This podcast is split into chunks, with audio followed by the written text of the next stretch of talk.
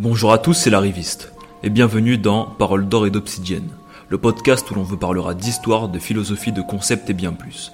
Ce premier épisode, intitulé La superficialité et Van Gogh, vous proposera un point de vue et une manière d'approcher l'art. Donc sans plus tarder, qui est Vincent Van Gogh?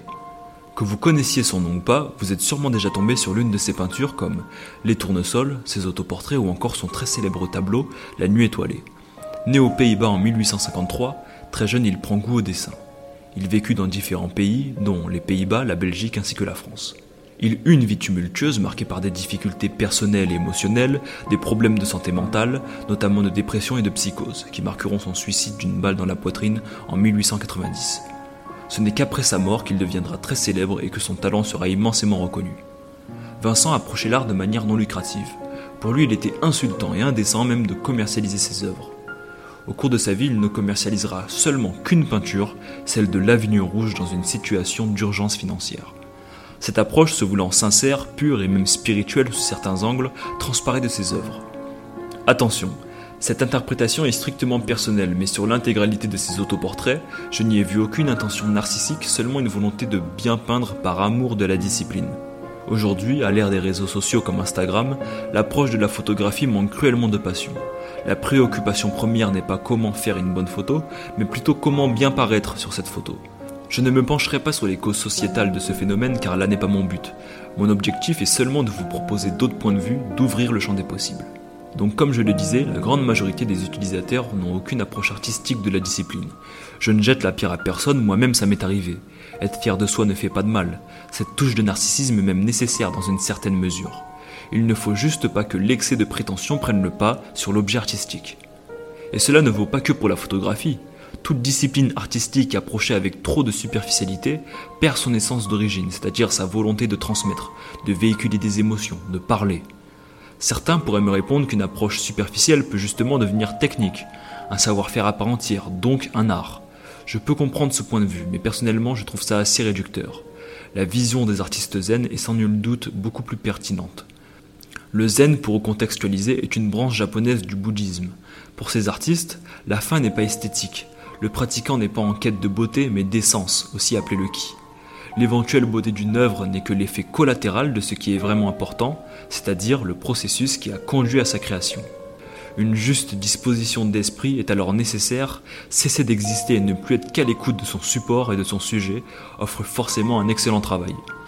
Souvenez-vous, j'ai dit précédemment que l'on pouvait même observer l'approche sincère et limite spirituelle sous certains angles de Van Gogh.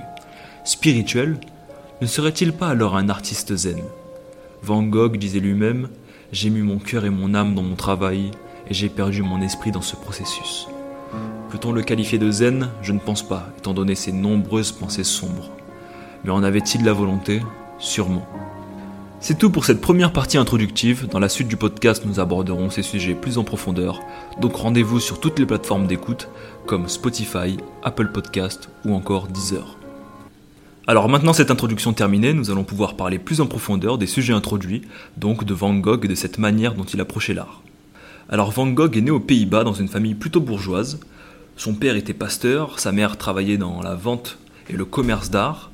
Euh, ce qui est très intéressant avec Van Gogh, c'est surtout son parcours. Parce qu'il échoue à devenir pasteur, il échoue à devenir commerçant d'art. Euh, donc sa volonté première, en tout cas ses premiers choix, étaient de suivre une des voies de ses parents pour assurer un revenu. Et donc c'est après ces deux échecs qu'il se rendra compte que la seule chose qui lui reste, et il le dira à son frère Théodorus, c'est sa main. Il lui reste que sa main pour dessiner. Et c'est ce qu'il fera. Il ira au sud du Pays-Bas, dans une région minière, et il s'exercera. Il va pratiquer et pratiquer encore et encore. Il va prendre pour sujet les paysans, les mineurs, euh, les mineurs des mines. Hein. ce qui est intéressant, c'est que en tant que bourgeois, il va quand même vivre dans des conditions très modestes il aura un certain soutien financier de son frère, mais il n'aura jamais de gros revenus. Il va même préférer dépenser son argent dans du matériel pour peindre, et rien qu'à partir de ce moment-là, on peut y voir une approche spirituelle. Parce que Van Gogh fuit la ville euh, et va en campagne pour connaître la misère, donc ça fait un peu retraite spirituelle, pérégrination, et il va clairement tout donner à sa discipline. Donc il va se consacrer à son art.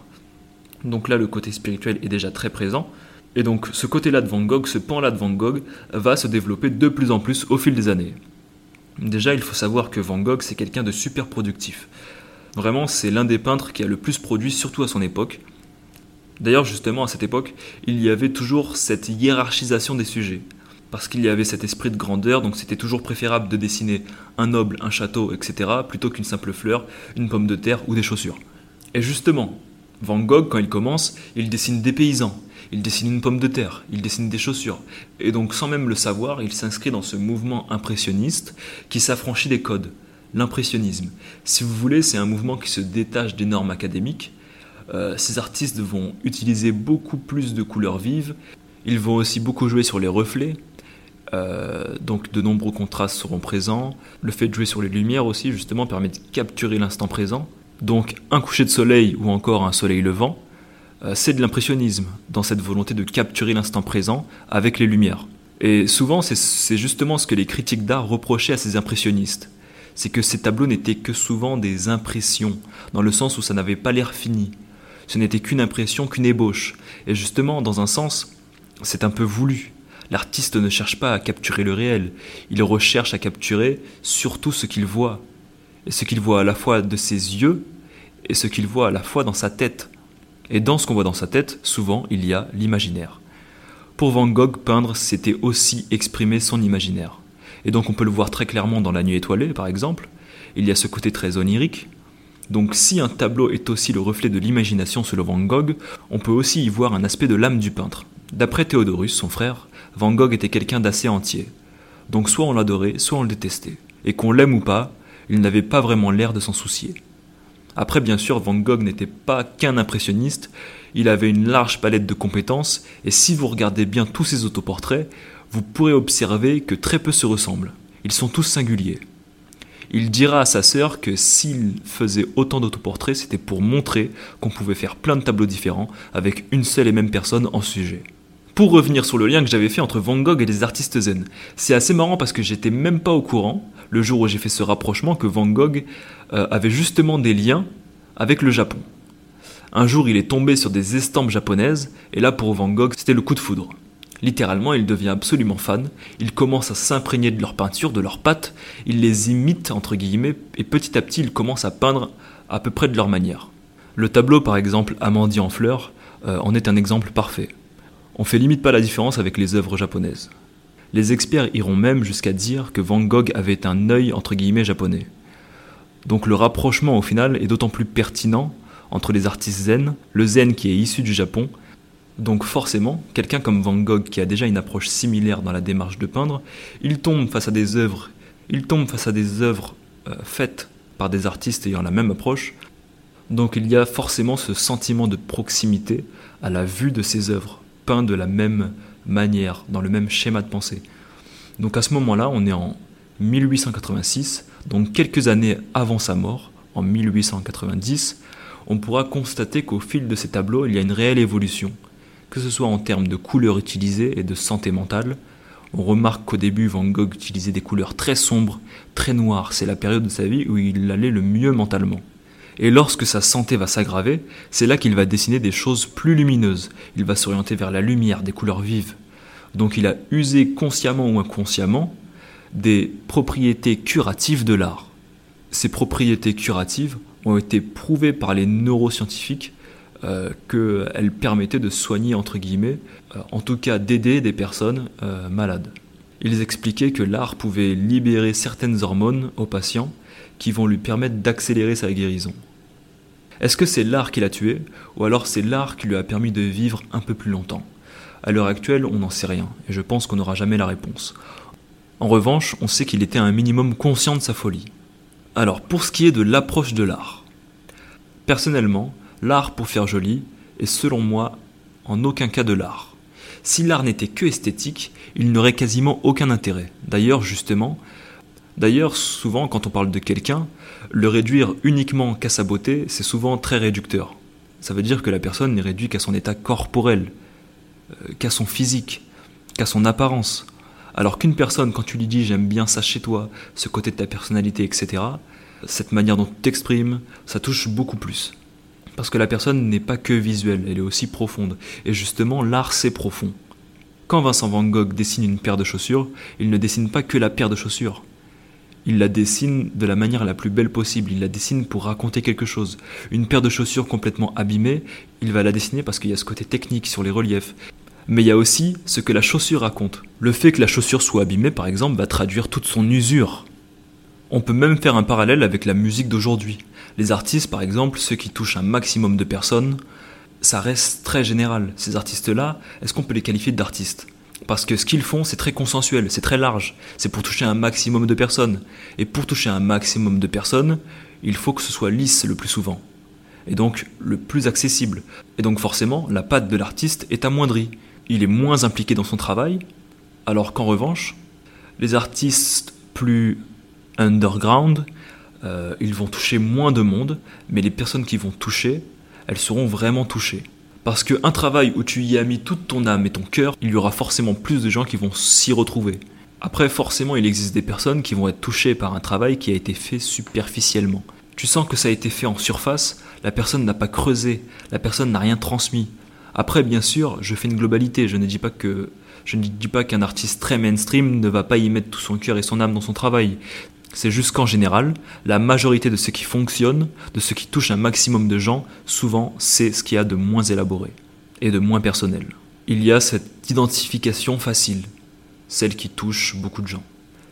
Mais bon, après l'art c'est tellement subjectif aussi, parce que malgré les études qu'il y a derrière, les académies, etc., ça reste quelque chose de très personnel. Par contre, euh, ne pas, il ne faut pas voir selon moi la subjectivité comme étant une excuse, comme étant un prétexte c'est pas parce que l'art c'est subjectif que tu peux venir t'affranchir de tout code existant. Faire absolument ce qui te passe par la tête euh, et dire que c'est de l'art, c'est de l'art parce que moi j'ai ressenti ça, etc. Tu prends une feuille de dessin, tu craches dessus et tu dis que c'est de l'art, c'est vraiment aberrant, c'est vraiment de la merde. Peu importe l'explication derrière, c'est assez faible. Où est la pratique dedans? Où est le travail derrière ça? Il n'y a pas de passion à ce moment-là. Par exemple, l'art contemporain, attention, il y a de très belles œuvres issues de l'art contemporain, mais là n'est pas le sujet. C'est juste que parfois il n'y a plus de limites. Et selon moi, elles sont importantes justement. Faut rester rationnel. Peu importe ton explication derrière, tu prends une feuille, tu la déchires. Non, c'est pas de l'art contemporain, c'est de la merde. Bien sûr, je parle des gens qui profitent justement de cette mécanique, qui profitent de ce schéma de pensée pour mettre en avant leur production artistique avec de gros guillemets. Bien sûr, mon objectif n'est pas de dire qu'il ne faut pas s'affranchir des codes, ou qu'il faut rester dans une vision très académique, très scolaire. Non, non, surtout pas. Non, je dis juste qu'il ne faut pas profiter de cette ouverture d'esprit, il faut savoir s'émanciper tout en restant dans quelque chose de rationnel, quelque chose qui ne déborde pas dans la bêtise, dans l'aberration. Le caractère subjectif de l'art est selon moi pas une excuse ni un prétexte pour qu'il n'y ait aucune limite. Sinon absolument tout peut être justifié qu'avec l'excuse artistique. Et donc pour reprendre l'exemple d'une pratique qui n'est que pure euh, superficialité, qui n'a pas de fond mais qui est ultra technique dans cette volonté d'esthétique, cette volonté de beauté, là en revanche je peux comprendre ce point de vue. Mais prenons l'exemple de la mise en avant d'un corps. Tu photographies ce corps de la plus belle des manières. Tu fais la personne prendre les poses les plus avantageuses pour vraiment que, la beauté de son corps soit mise en avant. Si ces photos, si cette démarche ne raconte rien à part de l'esthétique et du superficiel, ce n'est pas un art. D'accord, c'est technique, certes. D'accord, tu t'es perfectionné dans ce domaine. En revanche, là, l'aspect artistique a disparu. Ce n'est qu'une discipline comme une autre qu'on peut perfectionner, mais c'est pas assez suffisant pour la catégoriser en tant que production artistique. Donc voilà, globalement, je pense que vous l'avez compris, c'est la vision que j'embrasse euh, de l'art, comme Van Gogh ainsi que plein d'autres artistes. Euh, dites-moi ce que vous en avez pensé, quels sont vos avis dessus. C'est tout pour moi, merci de m'avoir écouté. Rendez-vous pour le prochain épisode qui traitera du samouraï Miyamoto Musashi.